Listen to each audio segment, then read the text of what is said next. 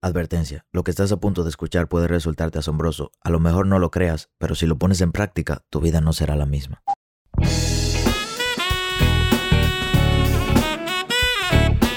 Hola, ¿qué tal? Mi nombre es Sebastián Rodríguez y a ti que me escuchas te doy la bienvenida a la sabiduría del Sensei. Un corto espacio de crecimiento donde te compartiré contenido de valor con el objetivo de ayudarte a crecer como persona y lograr tus sueños. Crecer te permite tomar mejores decisiones y mejores decisiones te darán mejores resultados. Así que qué mejor manera que invertir tu tiempo creciendo. Sean todos bien. Bienvenidos damas y caballeros a este nuevo y maravilloso episodio de esta nueva y maravillosa temporada.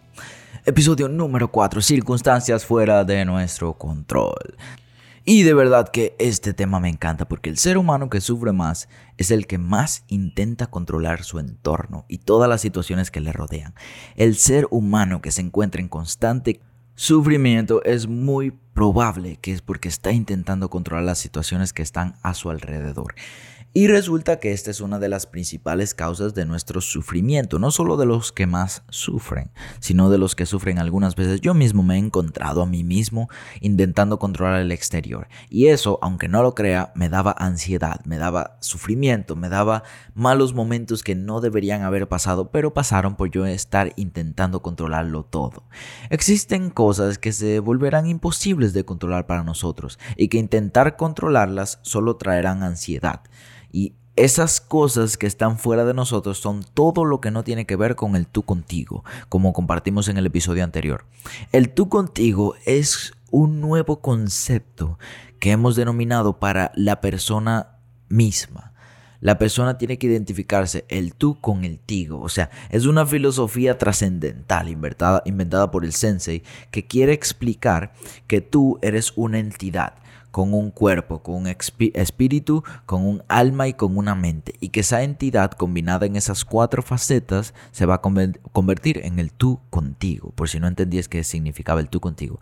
Es la entidad, o en mi caso es el Sebastián, combinado entre mente, cuerpo, alma y espíritu. Todas las facetas que componen a, Sebastián es el tú contigo, o al sensei mejor. Aquí nadie me conoce como Sebastián, como sensei. Ese es el tú contigo. Entonces, el tú contigo se ve muy afectado y se ve lleno de ansiedad cuando nosotros intentamos controlar lo incontrolable o lo que está fuera de nosotros. Por eso me encantan las filosofías asiáticas como el yin y el yang, el constante balance, el todo fluir, la filosofía del, lago, o, no, perdón, del río, donde toda la corriente va y cuando intentamos nadar en contra de la corriente al final nos va mal. O sea, esa filosofía asiática siempre nos insta o nos eleva y nos ayuda a dejar todo fluir, a entender que la vida es un constante fluir y existen cosas que van a seguir fluyendo y que no podemos parar. Me encanta, una de las filosofías que más me encanta de la, de la filosofía asiática o de las religiones asiáticas es la enseñanza del observador.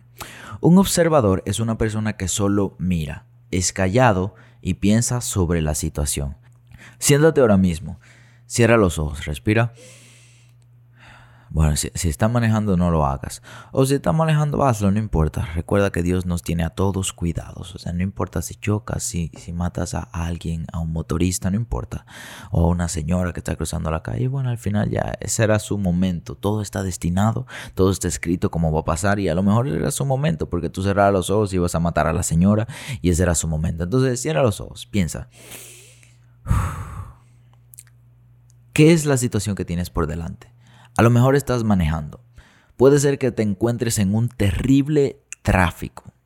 Y que no cerraste los ojos porque entendiste que había cierto grado de riesgo, pero te encuentras en un terrible tráfico. ¿Tú puedes cambiar el tráfico? No. ¿Tú puedes hacer que los carros aceleren? ¿Tú puedes hacer que se limpie la calle completa y tú puedas llegar más temprano a tu trabajo? ¿Qué puedes hacer tú encontrándote frente a un tráfico? No puedes hacer absolutamente nada. Entonces, ¿qué ganamos nosotros en maldecir? En intentar avanzar, en intentar rebasar, en intentar ir por calles que no conocemos para evitar todo el tráfico. O sea, al final vamos a terminar llegando tarde. Pero ¿qué sí podemos hacer? Número uno, podemos cambiar nuestra actitud. Eso hace el observador. El observador mira las situaciones de su exterior, piensa y actúa, pero solamente en base a lo que puede hacer para cambiar. ¿Qué puede cambiar? Puede cambiar su actitud en ese tráfico.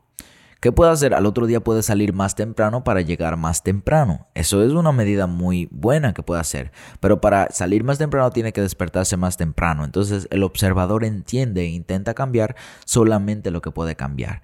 ¿Qué hace la persona no observadora? se mantiene maldiciendo el tráfico, maldito tráfico, maldito país, escucha música para olvidar sus problemas y al final no observa ni mejora la situación, simplemente se llena de ansiedad, sufrimiento y emociones que nosotros consideramos como negativas. Hacemos este pequeño corte comercial para recomendarte que visites nuestro canal de YouTube. Por si no lo sabes, me dedico al trading de Forex desde hace 3 años y decidí subir mi curso de análisis técnico completo a YouTube. ¿Qué mejor manera de aprender que aprender gratis? Sin contenido adicional de pago, sin trucos, sin intermediarios. ¿Qué esperas para aprovechar este contenido y aprender a operar en Forex? El observador solo mira callado, piensa sobre la situación y cambia. Entonces se hace estas dos preguntas. ¿Puedo cambiarlo? No puedo cambiarlo. Entonces me cambio yo. Cuando no puedo cambiar una situación, me cambio yo para ver esa situación de una manera diferente. Mira qué linda esa, esa filosofía. Si algo yo no puedo cambiarlo, si María Fernanda es súper, súper annoying, ella es demasiado molestosa, yo no puedo cambiarla a ella pero puedo cambiarme a mí para percibirla a ella de una manera distinta, puedo hacerle menos caso, puedo intentar buscar otros chistes que no sean esos que ella les gusta de racismo y que a mí no me gustan o que no me caen para nada bien, o esos chistes homofóbicos que ella hace que en verdad no son para nada graciosos. Puedo buscar maneras de alternar a María Fernanda. ¿Puedo cambiarlo? Esa sería la segunda pregunta. Sí entonces me pongo manos a la obra. Si puedo cambiar esa situación, perfecto, me pongo manos a la obra. Puede ser que no pueda cambiarla en su totalidad, pero si no puedo cambiarla en su totalidad, entonces me cambio yo para verla de una manera distinta. Porque al final no vemos al mundo como es, nosotros vemos al mundo como somos nosotros. Nosotros, la, perspectiva que nosotros tenemos del mundo viene de nuestros ojos, pero esa imagen proyectada que se ve a través de nuestros ojos es procesada en nuestro cerebro y nuestro cerebro puede ser adaptado. Por eso, antes puede ser que no te causara impresión un árbol o unas flores o unas mariposas, pero ahora sí te causan impresión. Cambiaron las mariposas, cambiaron el árbol, cambiaron las flores. No, pero cambiaste tú. Puede ser que antes las conversaciones con los niños las veías aburridas, pero ahora ves que son conversaciones llenas de creatividad, de vivir el momento presente, porque el niño es la criatura que más vive el momento presente, además que los animales. Nosotros los adultos vivimos en un constante futuro y un constante pasado, pero los niños viven en el presente todo el tiempo. Ellos casi ni siquiera piensan en lo que van a hacer, ellos simplemente piensan en jugar, en lo que están haciendo ahora, en ver la televisión, en qué está pasando en las caricaturas, o sea, ellos piensan en el ahora. No como nosotros los adultos. Pero resulta que al nosotros cambiar nuestro cerebro y la manera en la que vemos al mundo, ciertas cosas nos impresionan y ciertas cosas no. Antes no nos impresionaba hablar con un niño, nos aburría, ahora nos impresiona, porque vemos que ellos sí tienen mucha sabiduría natural. Entonces, a medida que vamos cambiando nosotros, nuestros hábitos, nuestra mente, la manera en la que somos, se va cambiando el ojo del observador y ese ojo se va desarrollando y va mejorando. Esta mañana me senté en mi sofá cuando me desperté. Hoy me desperté a las 5.45. Me, me alisté y a las 6 salí a hacer mi hora de la victoria. Lo estoy haciendo esa hora porque a las 5 es muy temprano y entiendo que puedo hacerlo mejor a las 6. Entonces salí a esa hora. Y a las 7 y 30, cuando estaba terminando mi lectura, ya luego para empezar mi trading casi mente, me senté en el sofá y saqué a los berritos que ya estaban, ellos duermen en la jaula, entonces los encerramos un poquito para que aprendan la disciplina de estar en la jaula y no salir en la noche de madrugada a jugar o, o a romper cosas, sino que duerman toda su noche. Cuando me desperté le abrí la jaula y ellos empezaron a jugar y simplemente me senté en el sofá y empecé a verlos jugar, como me recomendó en un libro que es El Poder de la Hora. Él recomendaba ver animales siendo animales y solamente observarlos sin juzgarlos sin pensar en nada. E hice eso esta y observé que ellos se miraban a la cara y empezaban a jugar, empezaban a caminar, se acostaban, se movían y luego imaginé qué estarían pensando ellos. Y es muy probable que no estaban pensando en nada, solo estaban pensando en lo que estaban haciendo en el momento. Solo estaban moviendo su parte locomotora de, de, su cuerpo para poder hacer las acciones del momento. Entonces eso me transportó al presente, me transportó al ojo del observador. Era lindo ver cómo ellos se comportaban, pero esa admiración que yo sentía por ellos al verlo jugar solamente se puede desarrollar cuando yo desarrollo el ojo del observador. Eso antes yo no lo sentía, antes era simplemente perros, no tenían ningún valor o, ningún valor verlos jugar. Ahora lo veo como hasta una, una práctica de mindfulness, concentrarme al 100% en ver qué ellos están haciendo.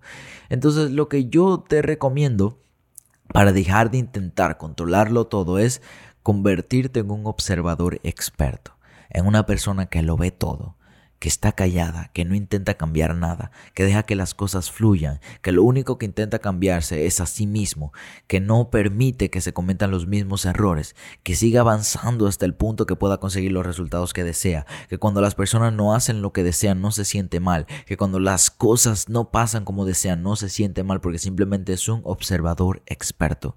¿Y cómo podemos convertirnos en ese observador experto? Y te voy a dar una respuesta que va a parecer rara pero la verdad es que nos convertimos en un observador experto cuando ya ni siquiera tenemos que hacer la pregunta ¿cómo nos convertimos en un observador experto? Porque un observador experto ya conoce la respuesta a esa pregunta sin que nadie se la haya contestado. Entiende que solamente debe observar que solamente debe pensar, que no debe reaccionar en cosas que no tienen nada que ver con esa persona. Hay muchas veces que nos metemos en discusiones en Instagram, en comentarios de las fotos de otras personas, a defender personas o a hacer cosas que al final no tienen nada que ver con nosotros. Perdemos nuestro tiempo, hacemos tantas cosas por intentar cambiar el pensamiento, la actitud o el comportamiento de las otras personas que perdemos ese tiempo en el que podemos cambiar y mejorar el ojo del observador. Alguien que solo observa aprende y cambia, pero no intenta cambiar nada de fuera, es la meta de todo observador experto. No intenta que los demás acepten su opinión. No intenta mejorar a nadie. No quiere cambiar nada que esté fuera de sí mismo. No quiere que nadie tenga su propia opinión, ni tampoco que los otros la acepten, como ya te dije. No quiere hacer que las personas hagan lo que él quisiera que hagan. No, no. Simplemente observa, permite que las cosas fluyan y que cada quien se haga responsable de sus propias decisiones. El observador experto vivirá una vida feliz y sin preocupaciones. Y de esta manera combatimos eficazmente lo externo. Ya no nos preocupamos por nada, absolutamente nada que esté fuera de nosotros. Simplemente nos preocupamos por nosotros, por lo que estamos haciendo en el momento, por lo que pensamos y por mejorar el ojo del observador. Y esto no es que nos convierta en egoístas, pero simplemente nos hace perder menos tiempo intentando cambiar cosas que no podemos cambiar. Es como dedicar tiempo del día a intentar vencer la muerte, algo inevitable y que no puede cambiarse. Sería pérdida de tiempo porque no podemos vencerla. Entonces entonces lo mejor sería estar tranquilo, entender que es un proceso natural, entender que todos vamos a pasar por ese proceso, que al final no podemos cambiarlo y eso nos va a dar la experiencia para convertirnos en un observador experto. ¿Quieres vivir una vida feliz, sin preocupaciones, llena de cosas lindas y observando y disfrutando de todo lo que está en el mundo? Entonces conviértete en un observador experto. Si te gustó este episodio, te invito a que lo compartas en tus redes sociales. Si lo estás escuchando desde Spotify, hay un simbolito de compartir que te permitirá subirlo a tu Instagram. La única manera en que nosotros crecemos es si tú nos compartes. No tenemos un equipo súper profesional trabajando en promociones, no. Hemos llegado donde estamos y todo es gracias a ti. Así que por favor comparte y te invito a que nos busques en nuestras redes sociales como Maybe I'm Wealthy o en YouTube para acceder a nuestro curso gratis de Forex como Wealthy Trades. Nos vemos en el siguiente episodio y espera, todavía no te vayas. Yo sé que eres capaz de lograr ese sueño que no te deja dormir.